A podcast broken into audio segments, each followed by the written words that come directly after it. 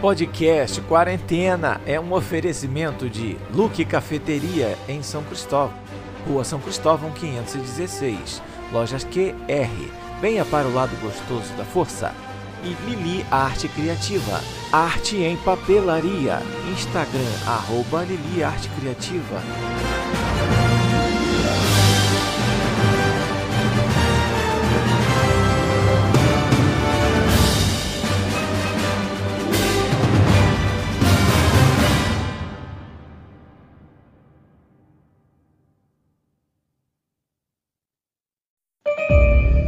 Fala galera, bem-vindos ao podcast Quarentena. Olha, a gente chegou hoje aqui para falar brevemente do que foi a nossa primeira impressão a respeito da série do Loki. Nós já assistimos em primeiríssima mão. Eu vou dizer para vocês aqui o que, que eu achei da série, desse primeiro episódio que já está disponível no Disney Plus. Sem spoilers, diga-se de passagem, não vamos dar spoilers. Então você pode ouvir tranquilamente que você não vai ser surpreendido com novidades que você não quer saber ainda, só depois de assistir o episódio. Bom, galera, vocês já sabem que a série se passa depois daquele evento de 2012, que é quando os Vingadores voltam no tempo para pegar as joias e reverter o estalo do Thanos. Então, o Loki, por acidente, literalmente, tem aos seus pés ali o Tesseract e ele pega o Tesseract ali quando ele já estava rendido, pronto para voltar para Asgard e cria uma linha do tempo paralela, né? uma nova linha, uma ramificação, melhor dizendo, na linha do tempo. E a série apresenta a gente a uma agência reguladora da linha do tempo sagrada. Olha só que legal. É a TVA, que aqui no Brasil vai ser conhecida como AVT que são as autoridades de variantes no tempo. Eles são responsáveis por controlar justamente essas variações na linha temporal que acontecem ao, ao, ao longo da história. São três personagens que são responsáveis por manter essa linha do tempo. São os guardiões da linha do tempo sagrada. São seres espaciais que ainda não foram revelados pela série, que devem ter uma contribuição importante para o MCU, que são responsáveis por manter o que está certo, o que está errado. De cara na série, você já vê que o Loki está errado. então ele é preso e o Owen Wilson, que interpreta o agente Mobius, é responsável por pegar o Loki e tentar reverter ali as possíveis variações na linha do tempo que ele causou e botar tudo dentro da normalidade, né?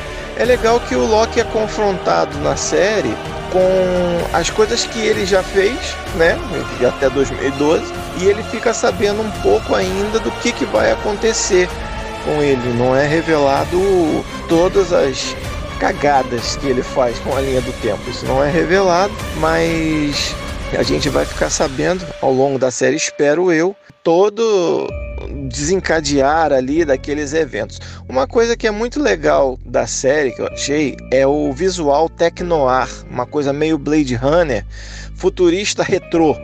isso é legal porque essa agência ela tem todo esse visual retrô, apesar de ser um lugar onde a tecnologia é avançadíssima, avançadíssima. Ela deve ter até ali um, um lugar diferente dentro do espaço-tempo do que a gente está habituado a ver dentro do MCU coisa que deve aparecer ao longo da série também. E o mais legal disso tudo é que a série segue um pouco o ritmo de WandaVision. E veja bem, eu estou falando da parte positiva de WandaVision, não a parte que todo mundo criticou e nós mesmos aqui do podcast Quarentena falamos mal. A parte legal do WandaVision era que sempre ao final de um episódio você era apresentado ou a um personagem misterioso ou a um novo mistério. E parece que a Marvel pegou essa parte positiva da série e levou para o Loki também. Isso é legal, porque vai sempre ao final de cada um episódio deixar um gancho para o próximo para você ficar a semana toda se remoendo, querendo assistir o próximo e querendo ficar sabendo né, o que, que vai acontecer e tal. E aquele mistério está garantido para a próxima semana. Agora, se o próximo mistério vai ser revelado de uma maneira positiva ou não, aí só o tempo vai dizer. E a gente tem que acompanhar a série que tem um promissor futuro pela frente.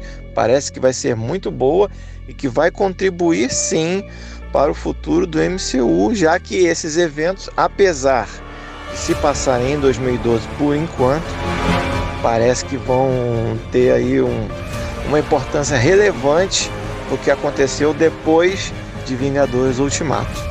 Gostaram desse review? Sem spoilers, o máximo que eu consegui. a série tá boa, assistam. Vocês vão gostar desse primeiro episódio. O episódio tem 50 minutos. Na verdade, ele vem com 51 minutos lá, mas é aquele mesmo esquema, né? Quase 10 minutos de crédito. Então o episódio tem aí uns 40, no máximo 42 minutos, 43 de ação, suspense e muita apresentação a princípio do que vai ser essa série do Loki, que, a minha opinião, é promissora, parece ser muito boa. Gostaram?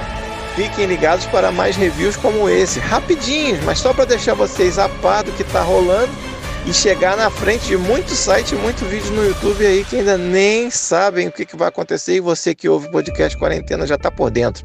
Galera, um abraço, fui!